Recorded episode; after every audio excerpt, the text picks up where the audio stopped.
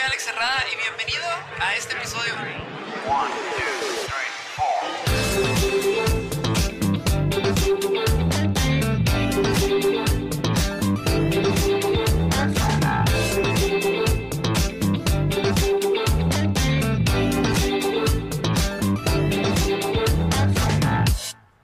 ¿Qué onda gente? ¿Qué tal? Ah, sonó igualito, ¿no? Sonó igualito que el intro. que por cierto, ahí están las redes sociales de quien se encargó de hacer el intro. Hagan un favor y síganlo. Tiene buen contenido, tiene un podcast increíble. Ahí está. Ya me entrevistó, ya salió la entrevista con él. Ahí se los voy a dejar en la descripción para que vayan a ver esa entrevista. Estuvo divertida, ¿eh? A cuento ahí sobre cómo inicié en esto de persona común y una actualización de, de varias cosas, varias cosas que han pasado en mi vida. Me da gusto que estés escuchando este podcast nuevamente, que sigas aquí conmigo. Eh, gracias por los mensajes tan lindos que me hacen llegar a través de Instagram, donde me expresan que este podcast les ha ayudado y se sienten cada vez mejor con esos, entre comillas, consejos, que a mí no me gusta llamarle consejos, yo les doy sugerencias. Y ya si ustedes las toman, bueno, es responsabilidad de ustedes, no mía. Sin embargo, de verdad, muchas gracias por todos esos mensajitos bonitos que llegan, todo este apoyo que me dan. Se la rifan mil. Neta, neta, neta. Son otro pedo como personas. De verdad. Qué bonita comunidad es la que estamos formando. Esta comunidad donde nos apoyamos, donde vemos y priorizamos nuestra salud mental. ¿Qué es parte de? ¿Es parte de? ¿Es difícil? Sí, es difícil. Yo no te voy a mentir. Sí es difícil. Es una chinga nos vamos a dar topes contra pared y nos vamos a complicar y duele un montón y muchas otras cosas más. Sin embargo, créeme que duele más seguir viviendo de una manera no plena, de una manera con inseguridades, con miedos, no permitiéndonos disfrutar el día a día. Es más pesado. O sea, yo cuando logré hacer estos cambios llegué a imaginarme en qué hubiera pasado si no hubiera hecho nada, hubiera llegado a los 40, 50 y en aquel momento me doy cuenta. Y considero que es más difícil y ya no quiero cambiar y mejor vivo mi vida así. Que me ha tocado ver personas que así lo viven, ¿eh? De verdad, que llegan a los 40, 50 y te dicen, es que ya no voy a cambiar, ya no voy a cambiar y así soy. Y prefieren vivir de esa manera. Se me hace triste, sin embargo, es su vida, son sus decisiones y creo que ustedes están en este justo momento de tomar una decisión de saber si hacer un cambio en su vida o no hacerlo. Ya es una tarea personal, espero que la consideren y pues lo logren. Conviertan este proceso en algo bonito, en algo interesante, en algo que les ayude. Ya sé que había dicho el podcast pasado que a lo mejor iba a haber video, pues esta vez no pudo. Eh, ando ahí solucionando unas cosas, pero espero que pronto, espero de verdad que el siguiente sí ya haya video, de verdad en todo, todo, todo lo que está, quiero hacer todo lo que está a mi alcance para que exista la posibilidad de que esto se convierta ya con un video formal donde puedas ver mi rostro y las caras que hago. Este, que te voy a te voy a terminar dando risa más que otra cosa porque ah, así son mis caras. Mi cara es chistosa, ¿qué te puedo decir? ¿No? O sea, mi, mi cara es chistosa. Y a mí me gusta mi cara. Me encanta mi cara, se me hace chistoso también a mí. Cuando me veo en el espejo me lavo todas las mañanas y mi cabello y todo, todo esponjado, todo seco. ¿Te me chistoso? Soy chistoso. Me gusta, me gusta en esa, eh, eh, pensar de esa manera. En lugar de verme del otro sentido de, este, como diría esponja, este, padezco la fealdad. Pero bueno, ya saben que les agradezco y si pueden compartir esto me ayudarían mucho, así como han compartido los videos de reacciones los días miércoles. Esto estaría increíble que me ayudaran a compartirlo. De verdad. Este, para que más gente eh, me cuente por mensaje qué es lo que les pasa. Si tú eres nuevo, si tú eres nueva, quiero decirte que, pues esta es la dinámica del podcast. La dinámica del podcast es que tú me puedes contar o sí, contar un contar lo que te pasa por un este, a través de un mensaje. Volver a decir. Cuéntamelo por mensaje. Trata sobre tú me vas a mandar tu historia por Instagram y después yo la voy a leer aquí con tu autorización claramente y te voy a dar mi opinión al respecto.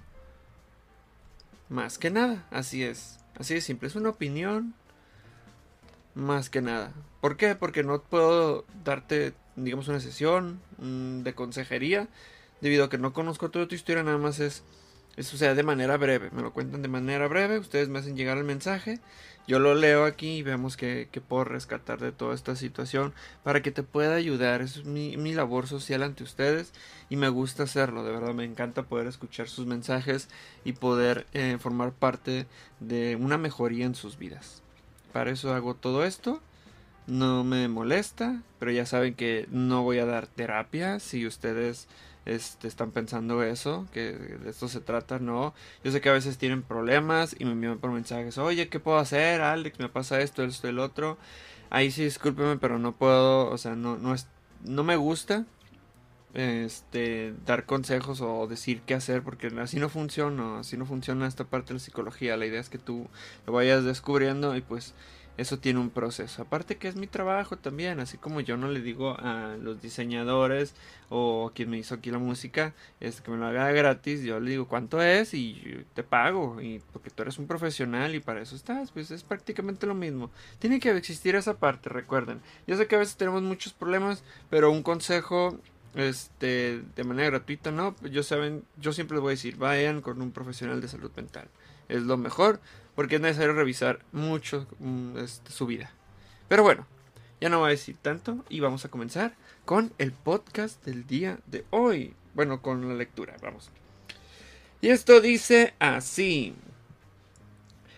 Hola, buenas tardes. Empecé a ver tu canal por las reacciones a la música de José Madero, de quien soy muy fan, y ahora estoy escuchando tu podcast.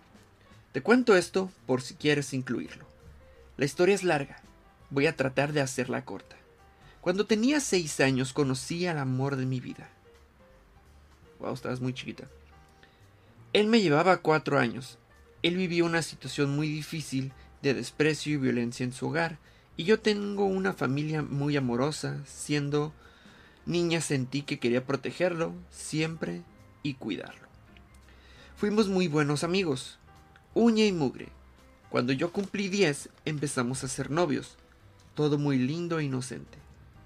Todos los días la pasábamos juntos y éramos muy felices. Y así crecimos juntos soñando con casarnos un día. Cuando yo tenía 16 años, él enfermó muy fuerte. Me ocultó por meses su estado, hasta que un día ya no lo pudo ocultar más. Tenía leucemia. Ese día, él me prometió que todo iba a estar bien, que estaríamos juntos siempre a la semana siguiente, antes de entrar a su quimio, me dijo que lo espere. Ese mismo día murió en esa quimio. Le dio un paro cardíaco. Siento que fallé a mi propósito de protegerlo. Ese día me dieron una carta que me había dejado donde él me explicaba que yo sabía lo que, que él donde él me explicaba que sabía lo que le iba a pasar y no quería que yo lo viera ni que lo recordara así. Por razón a eso se me prohibió ir a su funeral y demás cosas. Una parte de mi vida se fue con él, pero yo seguía existiendo. Y como sus últimas palabras para mí fueron, espérame, te prometo que volveré y todo va a estar bien. Y yo ese día solté su mano, lo esperé y lo sigo esperando. Con el tiempo todos se empezaron a olvidar y dejaron de tenerme paciencia.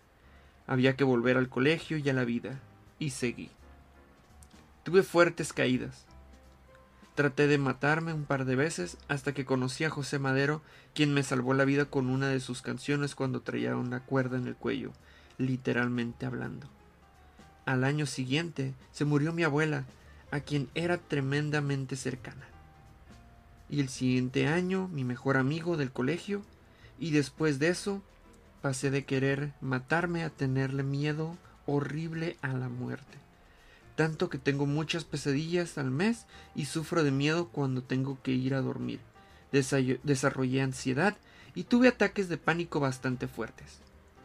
Fui a un psicólogo y gracias a eso y a la música de José Madero he podido salir adelante. Dormir mejor y para los ataques de pánico y parar los ataques de pánico que eran terribles. Creo que he podido vivir mi vida saqué una carrera, tengo amigos, vivo feliz, pero no he podido salir adelante en el plano amoroso. Y es que a la fecha llevo un luto de 12 años. Sí, 12 años en los que no he podido soltar. Y esa palabra la he escuchado tanto en los diferentes psicólogos y hasta psiquiatras que he visitado. Suelta. Y no sé cómo. En su lápida dice, la amo. Siempre y si Dios se lo permite, aún después de la muerte la amará. La amó siempre, perdón, la amó siempre y si Dios se lo permite, aún después de la muerte la amará. Él mismo dejó eso ahí y me siento muy sucia en pensar en rehacer mi vida. Lo extraño mucho y su cuarto, sus cosas siguen intactas. No hemos tocado nada en 12 años. Yo sé que es un duelo patológico y sabemos que no está. Sí se lo extraña tanto y se nota su ausencia. Y no solo en su cuarto, sino en la vida y en su corazón. Desde enero vengo hablando con una persona nueva, digámosle el chico X, y tengo mucha química con él, lo quiero mucho, él sabe mi historia y ha tenido mucha paciencia conmigo, pero no puedo evitar sentir que no está bien y que vuelva a enamorarme. Pero creo que me enamoré otra vez. Pero al mismo tiempo sigo amando a la persona que ya se fue. Ya sé cuál es el objetivo de, de ya no sé, ya ni sé cuál es el objetivo de contarte esto.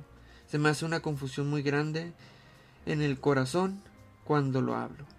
Disculpa si el mensaje se hizo tan largo, solo quise decirlo y que alguien me dijera cómo soltar, porque me dicen suelta y no sé cómo. ¿Cómo puedo vivir mi vida amorosa sin sentirme infiel y traicionera?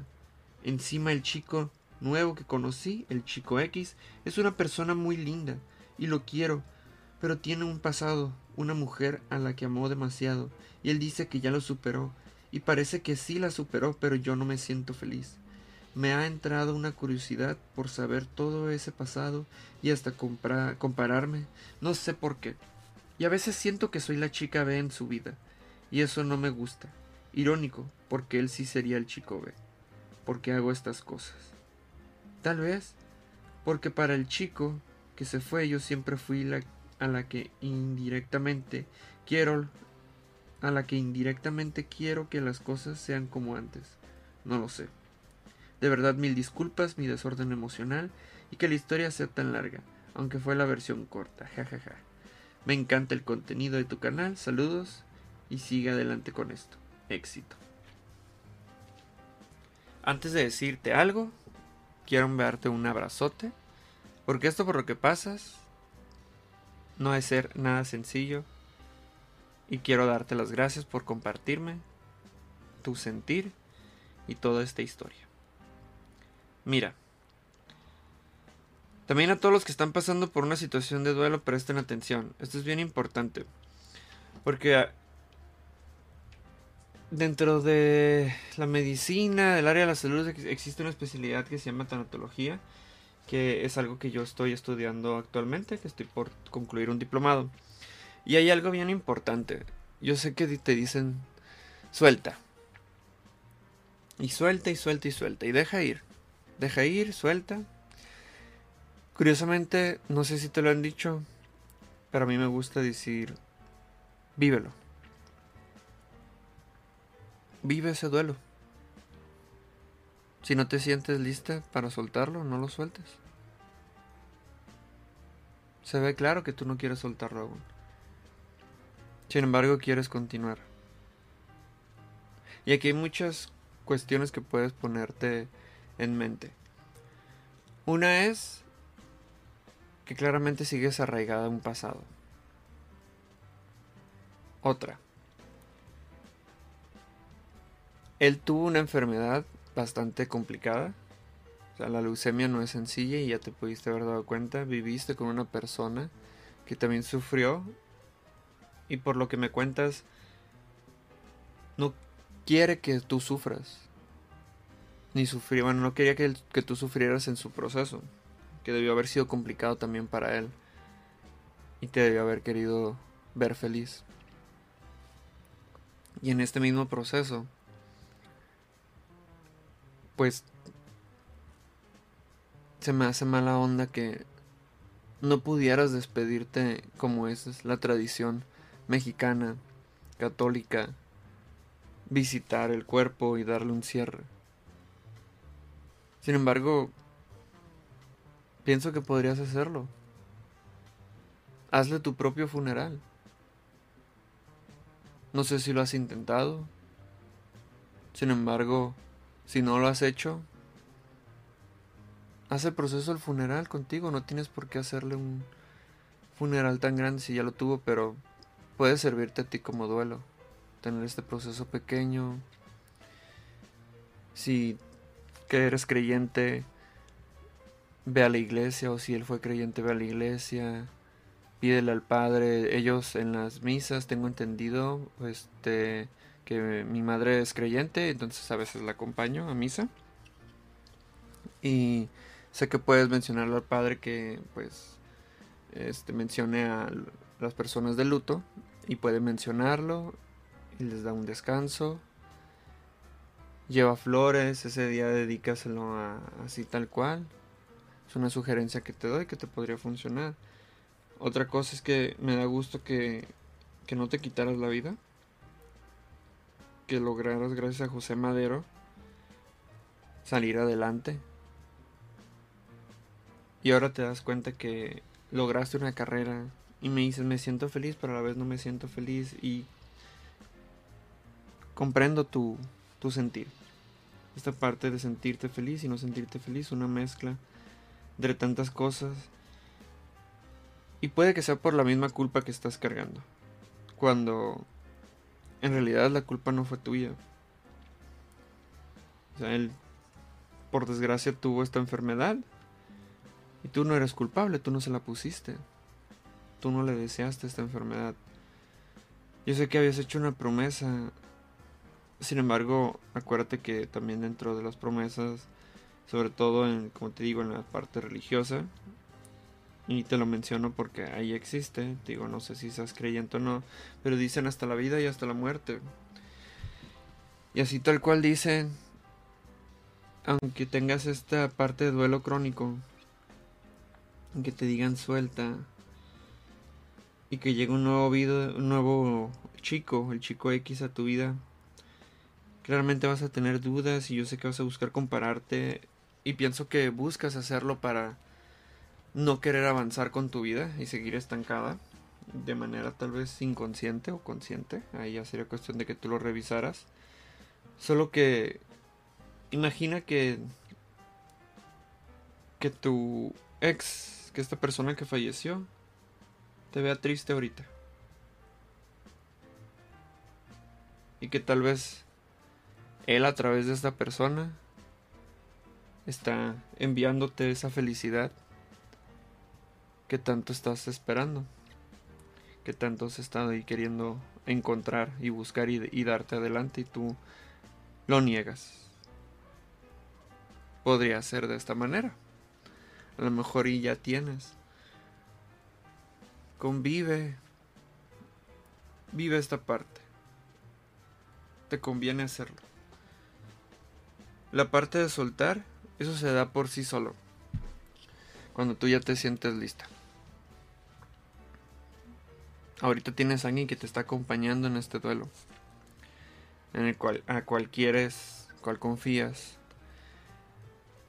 Y darse la oportunidad de vivir y de sentir es darse una oportunidad de crecer como persona.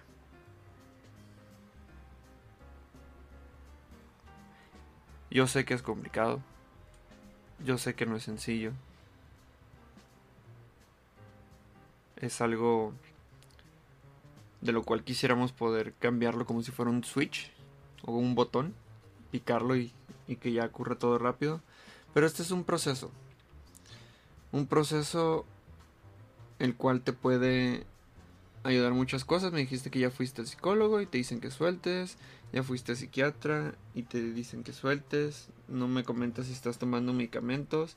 Pero a lo mejor y si te dieron por misma este el duelo crónico pues está relacionado igual con la depresión. Entonces si te dieron medicamento pues yo te sugeriría que lo sigas tomando.